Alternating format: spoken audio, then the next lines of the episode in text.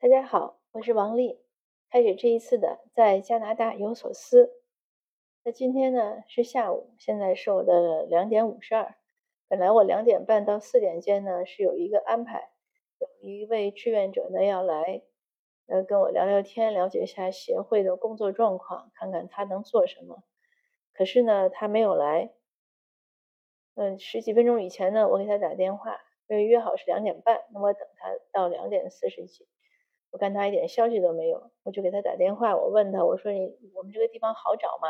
然后他说，哎呦，他说我我认为他认为他跟我跟我应该约在明天，嗯，他问明天两点半我有没有空？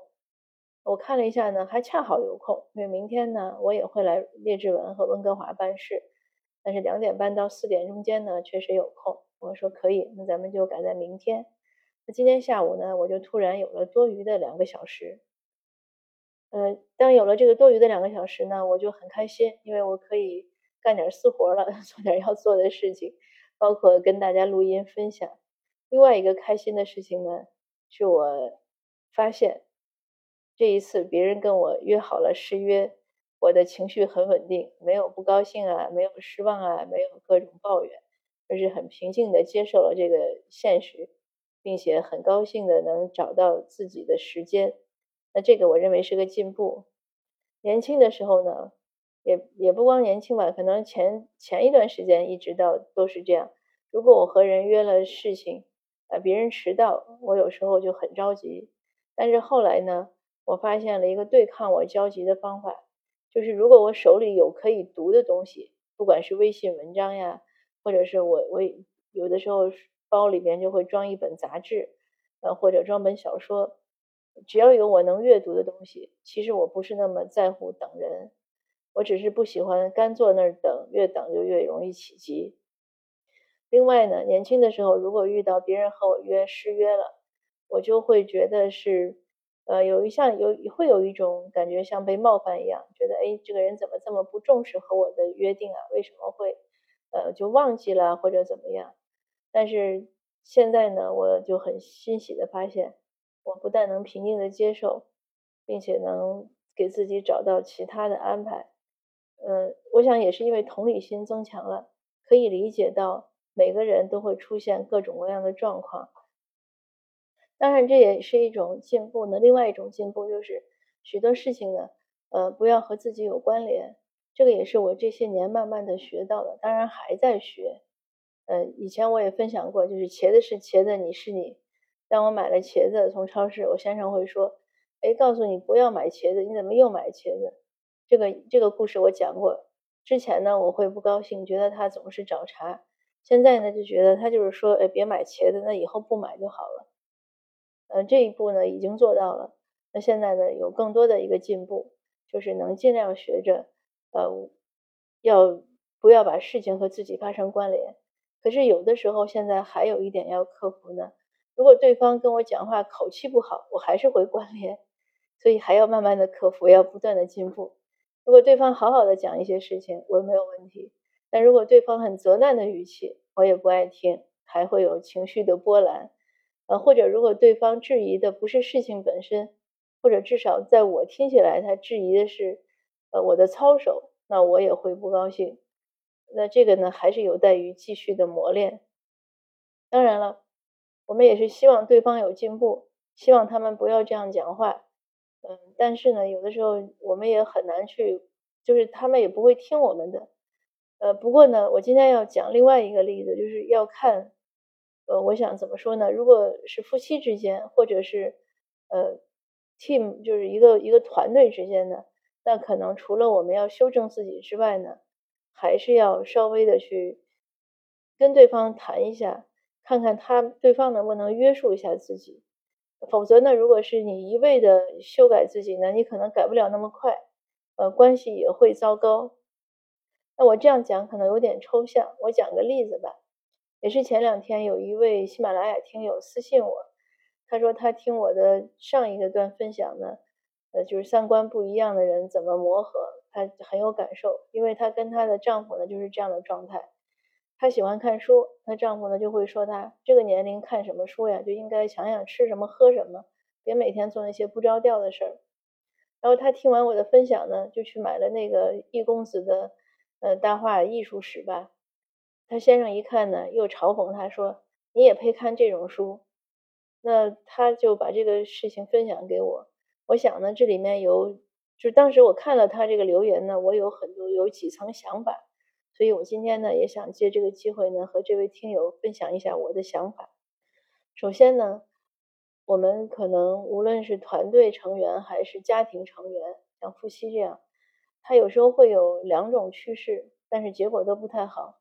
一种呢是，一方呢没有，就是有一有一个人呢，他没有跟着一方，跟着另一方，或者没有跟着团队一起进步。一种呢，其实结果也是一样，就是那个人退步了。就比如说团队可能还是这个水平，但是那个人退步了。但不管是怎么样呢，就是整整个这个，我们就说夫妻吧，两个人的这种认知不一样了。那我看听友这个问题呢，就是我觉得是他俩的认知现在绝对不一样。我不知道他们谈恋爱的时候这样的矛盾是不是也很深，还是谈恋爱的时候两个人可能都想的是吃吃喝喝，但是后来太太呢喜欢看书，希望进步，或者呢就是相反，可能谈恋爱的时候呢都是文艺青年，都喜欢看书，可是后来呢丈夫觉得看书没有用，应该吃吃喝喝。不管哪种情况呢，现在这两个人差异很大。那这种差异呢？当然，我们说一般人之间的你是没办法去修正它的，那就是调整自己的心态。但是像这种非常紧密的关系呢，呃，修正呢，我认为还是必须要有的。呃，修正的方法呢、方式呢很多，要找到适合自己的。比如说，可以好好谈一谈，指出来区别、差别，呃，也可以有一些引导，嗯，比如说带他去看看、参加一下读书会啊，或者逛逛书店呀。但是如果说她这个丈夫年轻的时候就不爱看书，一直不爱看书，一直就是想吃吃喝喝，那这个太太呢自己进步了，那现在出现这样的裂痕呢，呃，如果当然分手是一种方式，可是不是说婚姻不合适就要分手，那可能呢就要学会另外一种，就是两个人相安无事，那慢慢都有个妥协，有一个商量，就是你吃吃喝喝，我看我的书，谁也别管谁。我们都尽好自己的职责，尽好在家庭和婚姻中的职责就可以了。看看能不能达成这样一种协议吧。我见过这样的夫妻，太太就喜欢看书，丈夫呢从三十几岁做销售之后呢，就天天不醉不归。有一次呢，他俩都当我的面一起就开始吐槽。呃，他太太呢就说她丈夫说你少喝点酒，你每天都出去应酬。她丈夫呢就反唇相讥。说你看看你这岁数，谁像你啊？每天就在家待着，从来不跟我出去。那当然了，我也没有说什么。他他他他太太呢，就说说那王丽也是这样。那他他先生呢，就说他说王丽的先生呢不喜欢出去应酬，可是我喜欢，所以这就是一个很典型的矛盾。那他们两个呢，其实关系还不错，他们两个基本上就是相安无事，各赚各的钱，各花各的钱。有些共同的事情呢，一起去进行一下，比如说养育孩子，他们孩子也大了，上大学毕业了，那孩子的事呢，两个人操操心，其他呢，那就有点就是各回各家，各找各妈的这种状态。但是我想呢，嗯，以前我可能会觉得这种状态很无奈，但是现在呢，我觉得也蛮好，因为既然两个人就不可能有什么互相的改变和学习。就是像南北极一样，那何必要非要拽着另外一个人向这边靠拢呢？那婚姻呢，你也可以把它考虑成搭伴过日子嘛。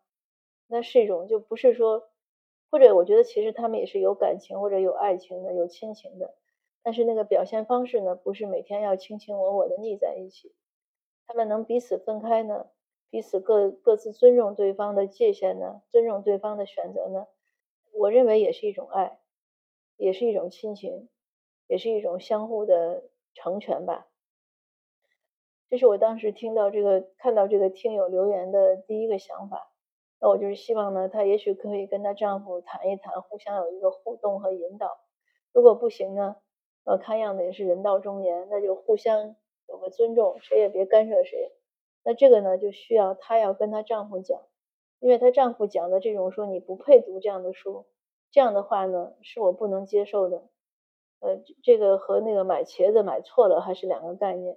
这个配不配呢？这就是一种人身攻击了，是非常不友好的，有点像那种降维打击一样，这是我特别不能接受的。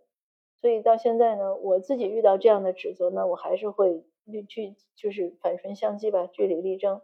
我我觉得对方呢用这样的方式说我呢是不尊重我。那我想这个太太呢也应该跟他先生讲一下这个问题，就是你可以不接受我看书，但是你不要这样指责我，这样呢就有些不合适了。就是我们要教会别人尊重我们，这个是我们自己的职责，也是我们必须要做到的。